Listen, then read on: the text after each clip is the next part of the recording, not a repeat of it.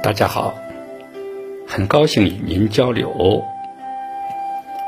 今天谈的话题是：说到底，能伤害自己的只有自己。不少人活得不开心，或曰活得很痛苦。为什么痛苦呢？因为他总觉着有人在伤害他。当然，站到某种角度来看，他说的不是一点道理都没有。但我们要问一句：同样的环境和条件，为什么有的人没有感觉到别人的伤害，从而活得很开心、很幸福呢？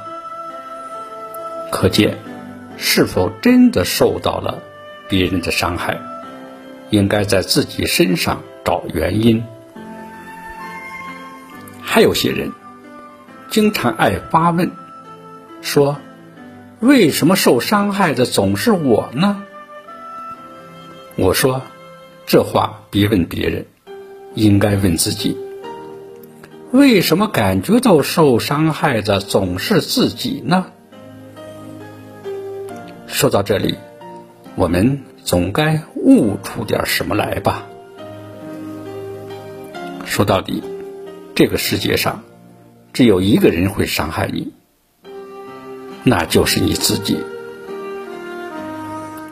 因为外境只是个助缘，而不是主因，而没有主因，助缘是不能发挥作用的。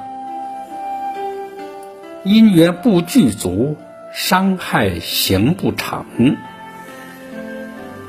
伤害说到底是伤心，伤身未必伤心，而伤心必然会伤身。如果自己的心灵足够清净、足够强大的话，外缘怎么会跑到你心里去伤害你呢？